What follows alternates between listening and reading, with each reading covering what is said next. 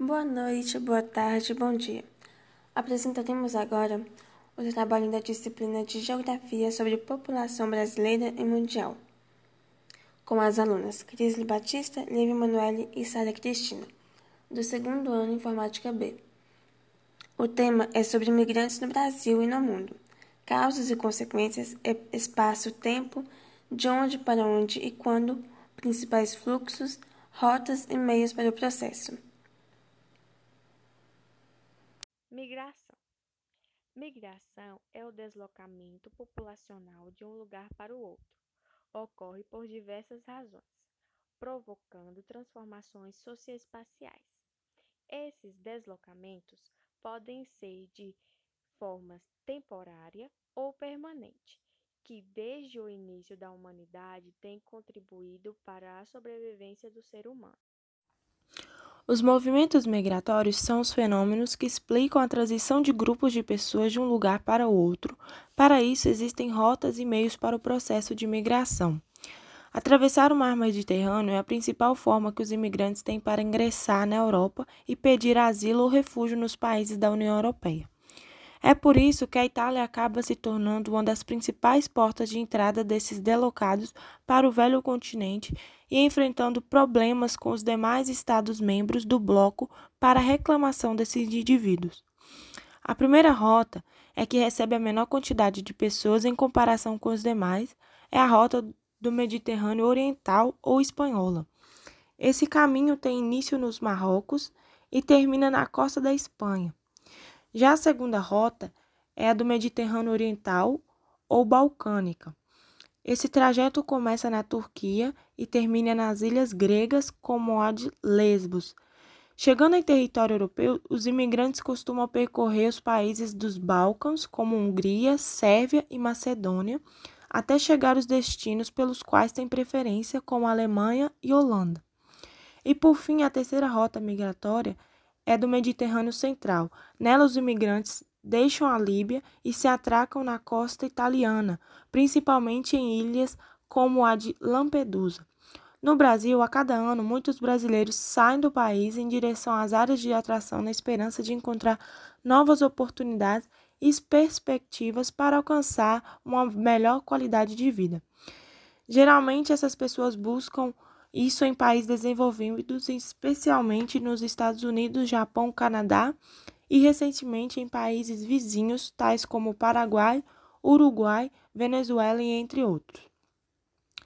A rota mais utilizada pelos imigrantes é a conexão terrestre que vai da Turquia à Grécia.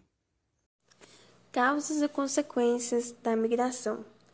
A migração tem várias causas, dentre as quais podemos citar econômica, cultural e religiosa, política, natural e turismo.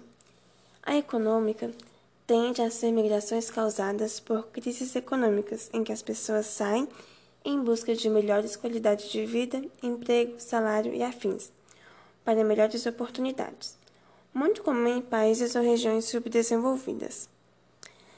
Cultural e religiosa são as que grupos sociais que migram para o local com o qual se identifica, como os muçulmanos que migram para Meca a fim de facilitar a prática de sua religião.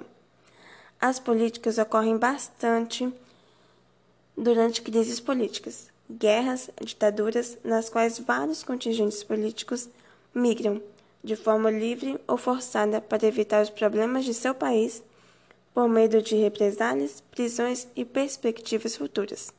Exemplo disso, atualmente, são os refugiados sírios, que deixam seus pais para fugir de uma guerra civil que já dura quase três anos e contabiliza mais de 130 mil mortos. As naturais são muito comuns em lugares com a ocorrência de desastres ambientais catastróficos, como tsunamis, alavanches, avalanches, secas extremas, entre outros, e coisas que são realmente naturais, porém não são catastróficas.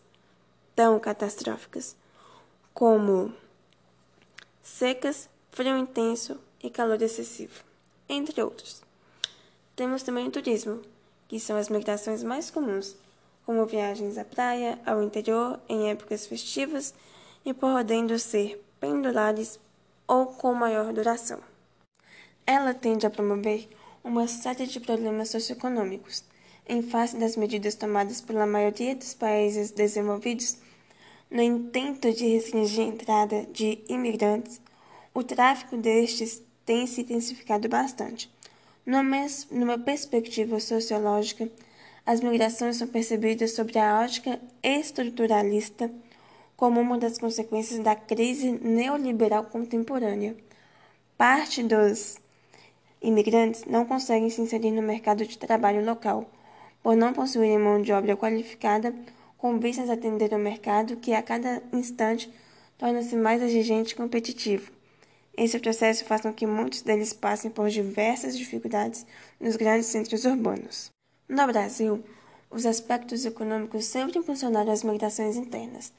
Durante os séculos 17 e 18, a intensa busca por metais preciosos desencadeou grandes fluxos migratórios.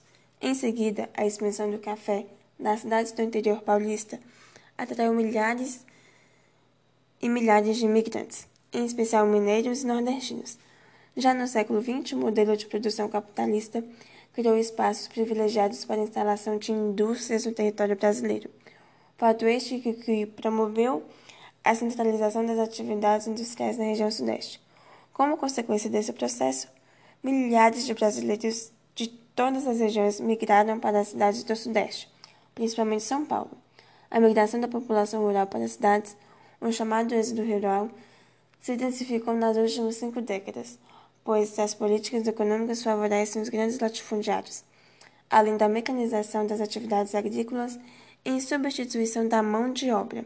A região Sudeste, que historicamente recebeu o maior número de imigrantes, tem representado declínio na migração, consequência da estagnação econômica e do aumento do desemprego na região. Nesse sentido, ocorreu uma mudança no cenário nacional dos fluxos migratórios, onde a região centro-oeste passou a ser o principal destino. Milhares de imigrantes, muito da Síria, Iraque e Afeganistão, realizam a travessia do Mar Egeu da Turquia para chegar a ilhas gregas, porta de entrada da Europa. No decorrer da história da humanidade, os grandes fluxos migratórios internacionais, ou seja, as principais direções de migração, ocorreram principalmente por razões econômicas, mas nem sempre se deslocaram para o mesmo sentido. Antes, o principal movimento migratório internacional ocorria da Europa para as outras regiões do globo, já que os países europeus foram os grandes responsáveis pela colonização da América, África e Ásia. No decorrer do século XX, o fluxo migratório passou a ser muito maior no sentido contrário, saindo dos países subdesenvolvidos para os países desenvolvidos da, da Europa e principalmente para os Estados Unidos e Canadá, que têm recebido muitos migrantes de, vários, de várias partes do, do mundo, até mesmo da Europa, ou então de países mais pobres para países vizinhos que possuem economias mais estáveis. Nesse caso, os migrantes aproveitam que a entrada nesse país é facilitada por possuírem menos barreiras, burocracias e migram bu em busca de melhores condições de vida. Hoje em dia, o maior fluxo migratório no Brasil segue em direção à zona do, do Brasil Central e ao Amazonas. Contudo, é importante lembrar que as zonas menos habitadas do país não recebem novos migrantes com a mesma velocidade que o Sudeste recebe. Dados do IBGE é, confirmam que o número de migrações internas no Brasil caiu 37% nos últimos 15 anos. Este é o nosso podcast sobre migrantes. Muito obrigada pela atenção e até mais.